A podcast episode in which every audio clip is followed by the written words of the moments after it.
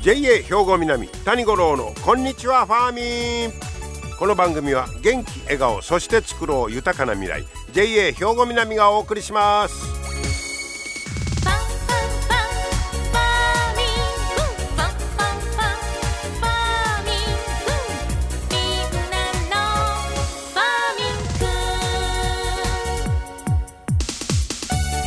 こんにちは谷五郎ですいやとうとう12月に入ってまいりましたがまあそないたらね余計焦るやんかっていう方もおられるかもしれませんが焦らんように、えー、落ち着いてねこの1ヶ月乗り切りたいと思いますけども、えー、昨日は七十二校で言いますと立花初めて黄ばむという日でした。えー、立花の実が黄色く色づく頃ということで、えー、昔は日本ではこの立花は柑橘類の総称柑橘類をみんな全部ふっくるめて立花とこう言ってたとこういうことですねこの七十二個を見てたらなんかこういろんな昔の言葉遣いみたいなのがね、えー、ちょっとずつ分かったりする、えー、そんな気もしますけれどもねさあそんな12月に入りましたけど今日は、えー、すくみりんご貝の話です。はい、これはもう皆さんよくご存知だと思いますがジャンボタニシね、はい。えーまあ、正式名はすくみりんごが言うんですか？でこれで悩んでるいう方も多いんじゃないかと思うんですけどあのピンク色の卵をねこう産んでるのを見たりしますけどもでこの対策なんですが、えー、ジャンボタニシがうようよいても安心という記事が日本農業新聞に出ておりました。えー、これ水筒の苗に古母酸を散布して食害を抑える方法を考案したということです。福岡の企業と大学が開発してます。でこの古母酸って何なんやいうことなんですが僕は詳しく知らんかったんですけど古母酸いうのは土の中とか天然水の中に広く分布してまして植物の発根促進根が生えるやね。とか土壌の暖流化粒にするいうことですか、えー、などさまざまな作用を持つとされております。腐敗が進んだ堆肥に多く含まれているんだそうです。古母酸古母酸で、えー、今回この古母酸の液剤を稲の苗に散布したんだそうです。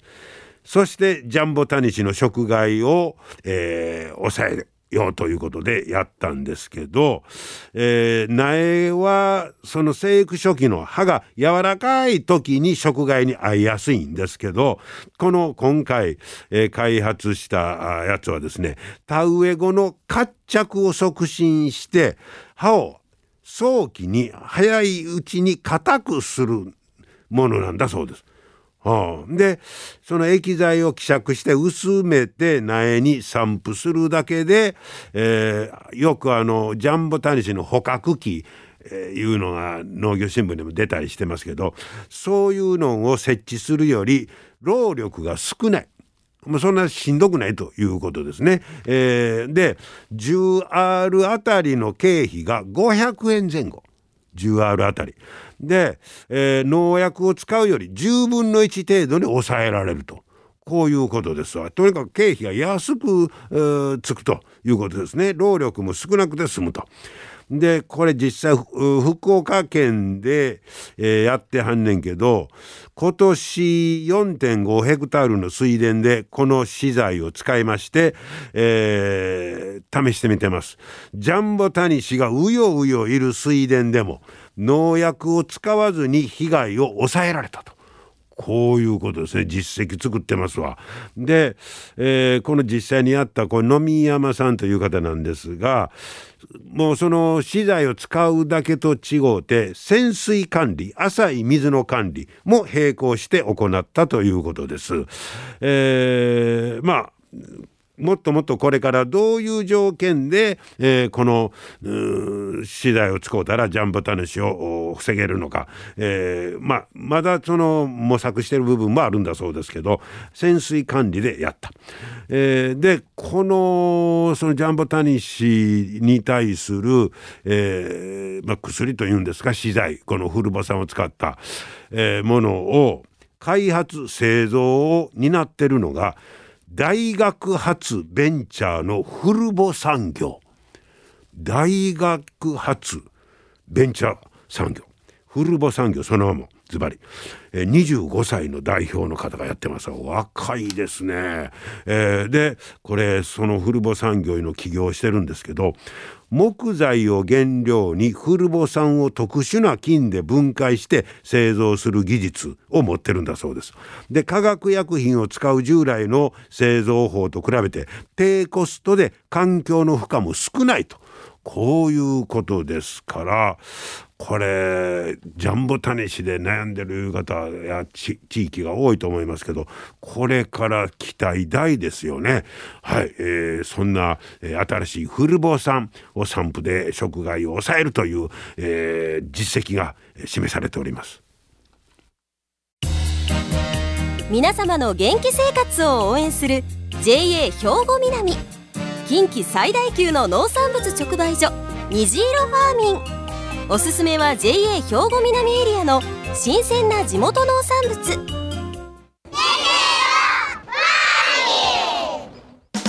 JA 兵庫南は新鮮で安全な農産物の供給。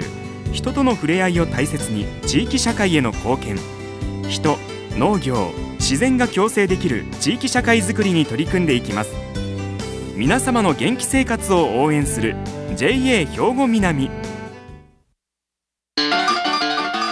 JA 兵庫南谷五郎のこんにちはファーミン。さあ今日はですね米田町の播磨ぼかし研究会をご紹介したいと思います。こちらの代表の石堂哲夫さんそして副会長の本川正隆さんにお話を伺ってまいりました。石堂さん、本川さん、こんにちは。今日はよろしくお願いいたします。えー、今日お邪魔してんのが、えー、石堂さんとこの、これはの農園ですか。はいでお二人は播磨ぼかし研究会、はい、石堂さんが代表で、はい、本川さんが副会長、はい、で石堂さんこのぼかしいうのは僕詳しく知らないんですけどどういうもんなんですか？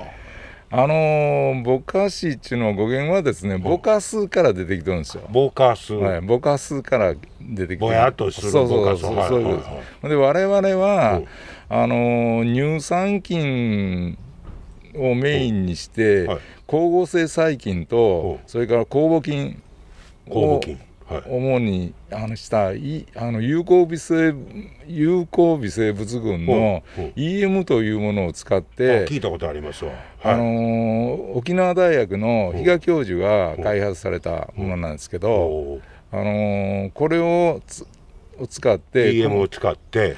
米ぬかを発酵させて、あの 肥料の代わりに使ってます。ほうぼかしというのはその EM 菌ですか、はい、を使ってえぬぬか、はい、ぬかにそれかけますそうそうそしたらこれ今日ちょっと持ってきてもらってますけど茶色い粉末の、はい、これがぼかしという肥料です。そうです。で米ぬかですね15キロ1袋に対して、はい、EM をですね、はい、約4リッター混ぜてですねあの発酵させるんですよ。でそれあそれは一応1年間ぐらい保管してからですね、私ども使ってるんですけど。1年間それまた置いといて、まあ使い方によっては、あの10日あの混ぜてからですね、10日ぐらいで使う人もいらっしゃるしいろいろな使い方あるんで、その用途用途に分けてですね、使ってます。で我々としては一応、あの1年間あの保存したやつを使ってますね、はい、そうですか、はい、えほの本川さんここれこの皆さんは播磨ぼかし研究会いうことですけど研究会いうことはそれを使っていいろんなことを試してみようとかいうことですか？あそうです。えー、っとねあの生ゴミ堆肥の,、あの肥料化やとかそれから、えー、っと。生ゴミを肥料にしてまおういうことですか、はい、これを混ぜてやると生ゴミは肥料になるんですね。ぼかしを、はい、それから緑のカーテンでゴーヤやささげ、そういうものをあの配布するとか、今年で500本ぐらい配布するんですよね。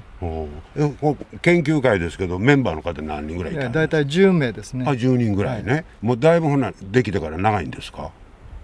えっ、ー、とね前身はね、はい、あのー、播磨環境会議という、あのー、会議だったんですけど、はい、そこの会長さんがですね、亡くあの亡くなられて、でその後ですね、うん、我々が、あの一部引き継いでですね、こういう活動をやらせてもらってるというそれがずっと変わっていって今ぼかし研究会。ほね石堂さんこのこのぼかしの肥料を使ってね、はい、作ったら野菜とか味とかそのちゃいますの？あの ですね、ちょっといい、あれですけど、あの私が、あの友達に、あの大阪とか、その西宮とか、そういうところの友達いらいるんで、その人たちに野菜を送ってあげるんですよ、作ったやつをね。そうするとね、あのすごいできたもの甘いと、野菜全体が甘いというのと、それからですね、長持ちすると。スーパーなんかで買ったやつよりね、はるかに長持ちするという話をされてますわ。あそうです、ね、だからわ我々はね、もう私はもうここの野菜しか食べないんで、わからないけど、はいはいはい。それがね、いい例がね、一つはね、あのー、今までねお子さんがブロッコリーなんですけどあげたんですけどね、あのー、スーパーで買ったブロッコリーは食べなかったんやけど、ここで作ったブロッコリーはあのお子さんが食べれるようになりました、えー、そんな話も聞きますわ。本川さんもそんなやっぱ感じですか？そうですよ。はあ長持ちするし美味しい。美味しい。これ肥料ほな使い方としては普通の肥料みたいにして使うたらよろしいの？あえー、っと基本的には、うん、あの土作りっていうのを大事にするんで有機なんで、はい。はい、堆肥と最初これをぼかしを混ぜて、うん、中に混ぜ込んどいてすき込んどいて、うん、であとは追い声としては上あの畝の上に巻いて、はい、適当に巻いただけとか、ちょっと土寄せするとか、うん、そんなんで使っていきますね。おでここのぼかしを作ること自体はそんなに難しくないんですか？難しくないですね。へえ。基本的には有機栽培、ね、無農薬みたいな形でね,、はい。え。やっぱりそんだけ味が違ったりするんですね、はい、あそうですか。でこれはもちろんその作って皆さん方で研究してありますけどあの子供さんなんかにもそんな体験をさせようみたいなことも皆さんやってはるんですか？具体的には。あの具体的にはですね、うん、今川西小学校と、うん、それから川西こども園さんと、うん、それからきゅうり保育園さん。過去あるのね、はい、はいの園児さんと一緒にですね、あの我々のあの農場へ来て、はい、あの近くの川西こども園の方は、はい、ここへ来て、うん、あの野菜の植え付けからあの収穫までやらせてもらってるし、はい、それから園に行って、園園の中で一緒にねですねあの栽培をやらせて出張するみたいな形で。へえ。それはやっぱり子どもさんたちにそういう農業体験をしてもらおういうことですか？そうです、はい、えー、っとまああの加古橋の場合は先生方も熱心なんでだから我々もあの応援しがいがありますね。あそうです。子どもたちはキャッキャ言ってやってくれる喜ぶでしょうね。でその時に使う肥料もこのぼかしはいそうです。基本はぼかしですね。例えばぼかし使った方がやりやすいとかそそういうことはあんまり差はないんですか？うん、やっぱり勇気という面からいくと、うん、あの後の維持管理っていうのは難しいかと思うんですけどそうですの、うん、だから化学肥料みたいに通り一遍のやり方マニュアル通りでいかないんでああそうなんうん、だそれはありますけど、うん、やっぱりあの手かけるっていうのも子供たちまた喜ぶと思うんで、うん、逆にね、うん、まだまあちょっと効きすぎるぐらいの効果があるいうことですか？そうだよね。うん、まあ後の管理も必要やということですか？農薬をやらないんで、うん、だからあんまりあの窒素分を多くやりすぎると虫薬の率は高くなるんで、だから逆に抑えめにしてるんで。だからあの化学肥料みたいに立派な大きいのはドーンとできるっていうのは割と少ないですね。でも平均的には少し小さい目でもしっかりと取れるという。そういうところですね。野菜作りのモットーは、安全で安心して、なおかつ美味しい野菜を作って自分で食べると。それが今要求されてるもんですもんね。この時代のね。なるほど。でもまあ研究会いうだけあっていろいろそのまあ研究したり今後にかこうつなげる活動いうのはやっぱり必要みたいですね。うん、これからも、あのー、ねやっぱりいろいろあのー進歩してるんで、うん、だから年に2回ぐらいはね、はい、あの講師を呼んできてあの勉強会がしたりねねしてますね。はいわかりました、えー、そんな播磨ぼかし研究会のお二人に今日は伺いました、えー、いろいろ農業もこういう研究体験が進んでると。こういうことですね。はい、えー、播磨ぼかし研究会、えー、今日は代表の石堂哲夫さんそして副会長の、えー、本川正隆さんに伺いました。でこの播磨ぼかし研究会ではねその EM 活性液これを使いましてあの学校のプールの清掃活動これなんかもやってまして、えー、もうほらプール夏の間使うてその他は掘ってません。でその次シーズンにまた使おう思ったらものすごいまあ言うたら掃除せなあかんのですけどそれをですねうまいことこの EM 活性液を使ってやってはるというもう学校にも喜ばれてると。そんな、えー、本当にねいろいろ幅広い活動をされて、おられます。今日は播磨ぼかし研究会をご紹介いたしました。皆様の元気生活を応援する JA 兵庫南。近畿最大級の農産物直売所虹色ファーミン。おすすめは JA 兵庫南エリアの新鮮な地元農産物。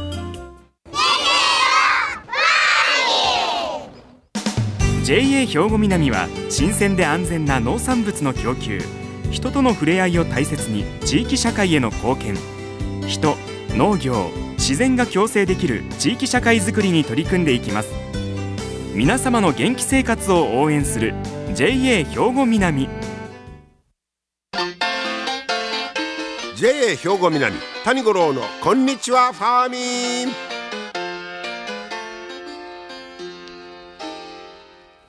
さあ続いてはファーミンアグリメッセージです今日は JA 兵庫南清掃年部の松田さやかさんにほうれん草について教えてもらいます松田さんこんにちは。こんにちは。今日はよろしくお願いします。お願いします。えー、今日はほうれん草のお話、はい、もう12月入ってそうですね。これからもう霜も降りてきてぐんと甘みが増して美味しくなる時期ですね。僕もほうれん草好きなんですけど、はい、なんかあの料理に使ういうたおひたしぐらいしか思いつかんのですけど そうですね。どうなんですか？でもほぼ何でも使えますよね。あのもう味噌汁に入れたりちょっとお鍋の彩りに入れたり。はいはい、はい、あとは炒め物にしたり。あ炒め物もいけますか？そうですね。あのよくバターとかベーコンと一緒に炒めたりとか。そうか、はい、はいはいはいでも私はあの卵たっぷり使って、うん、あのキッシュ風にするのが好きです。なるほど。だからちょっとなんか柔軟に考えたらいろんなメニュー出てくるんですね、はいうん、でもなんかイメージとしてね、はい、ほうれん草ってなんかアクが強いみたいな。あそうですね。昔はやっぱアクが強かったみたいなんですけど今は品種改良が進んできて、も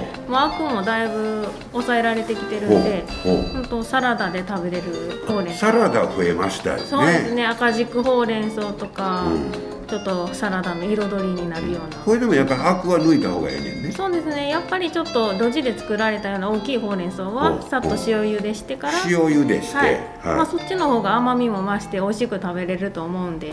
はいまあまあそしたらあさっとアク抜いて、はい、でまああんまり凝り固まらんといろんな、ね、料理にね。何でも使えると思います。で炒め物なんかにも向いてる、はい、ということですか、うん、じゃあこれからだんだん甘みも増して、はい、美味しくなる時期ですね、えー、楽しみですね。はい、はい、えー、そんなほうれん草美味しく召し上がっていただきたいと思います。はい、どうも今日はありがとうございましたはいほうれん草ね。ほんまにね。ちょっと考えたらいろんな料理にも向いてる。そして何よりこれからは甘みが増してくるというね。嬉しいですね、えー、そんなほうれん草美味しく召し上がってください。JA 兵庫南谷五郎のこんにちはファーミン。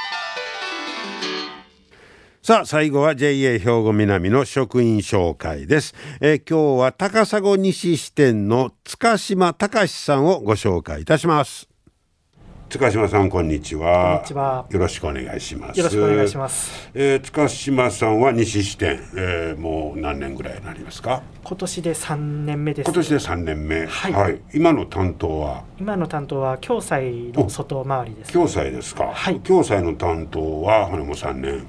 はえっと今年からです。からですか。はい。あそれまではあの他の。そうです貯金の外回りで。はい。貯金。貯金から共済に変わってはいまた覚えなあかんことが増えますねそうですねたくさんありますね覚えることも難しそうですかそうですねなかなか。ああね、はい、そうですか。でえなんか塚島さんは新婚やって聞きましたけど。あ実ははい。そうです。そうよろしいな、はい、え。これで結婚して何か変わったことありますか？そうですね。まあ家事とかを、うん。実家にいる時はあんまり自分ではしてなかったんで、はいはい、そこら辺をまあ2人で協力してするようになったので、はい、最近はそれはもう男性も家事せなあかんいう時代ですもんね。そうですね、はい、料理も作りますの？料理もはいあの頑張って 作ってるところですね。あそう、はい、それは結婚してから？結婚そうですね、うん、する前にもちょっとあの下宿してる時とかはしてたんですけど、はいはい。うん、本格的にちゃんとするようになったのはして、う。ん、結婚してからですね。で、はい、今日はあなたね今日は私ねみたいな感じで食事は作るんですか？いやそういう決まり事とかはなく。て、うん、週末に大体、あの作り置きをたくさん作ってで、日中まあ2人とも仕事なんで。そういう作り置きしたものを食べたり、うん、早く帰った方が作ったりっていう形で、うん、はあつい帰るのが遅なったとか 遅くしたとかいうことはないですそうそういうことはないですね。あそう、はい、今それは二人でまあ作ったりいろいろするのが楽しいですよね。そうですね楽しいですね。あそう、はい、よろしいですな 料理の腕もだんだん日に日に上がってきてますか？そうですね。レパートリーはちょっとずつ。得意得意のメニューは何です 得意得意料理ですか？そうですね。最近煮物を覚えまして。本格的や。はいちょっと、はい、そろそろ凝ったものも 作れたらなって。はい、じゃあ料理も頑張ってもらって、はい、最後じゃああのお仕事の抱負も聞かせてもらいましょうか。仕事のそうですねまあ、不慣れなところもまだまだ多いんですけれども、はい、まあ、一軒一軒お伺いさせていただいて、うん、でまあ今コロナ禍なんで、はい、そういう病気とかのこととか、うん、まあ今台風シーズンなんで、う。ん、そういうこととかも不安になってる方もたくさんいらっしゃると思うんで、そういうお客様の不安なところっていうのを僕が協力して取り除けていけたら安心して。いろんな不安に対してね。そうですね、うん、はい。そうですか。はい。また仕事の方もますます頑張ってください。はい、はい、頑張ります。ありがとうございました、はい、ありがとうございましたはい。今日は高砂西支店の塚島隆さんご紹介いたしました。新婚さんですか。いいですね。本当に幸せいっぱい。夢いっぱい。はい。今日も最後までお付き合いいただきましてありがとうございました。またあ来週も聞いていただきたいと思います。JA 兵庫南谷五郎のこんにちはファーミン。この番組は元気笑顔そして作ろう豊かな未来。JA 兵庫南がお送りしました。